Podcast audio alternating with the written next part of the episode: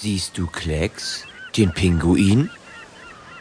Er sitzt auf einer Eisscholle und hat großen Hunger. Aber seit Tagen hat er keinen Fisch gefangen.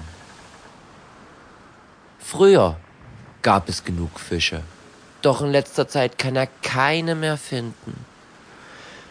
Manchmal glaubt er, diese großen, schwimmenden Ungeheuer aus Metall haben damit zu tun.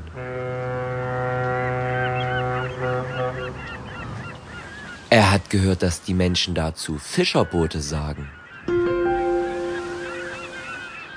Hungrig und müde von diesen Gedanken schläft Klecks ein.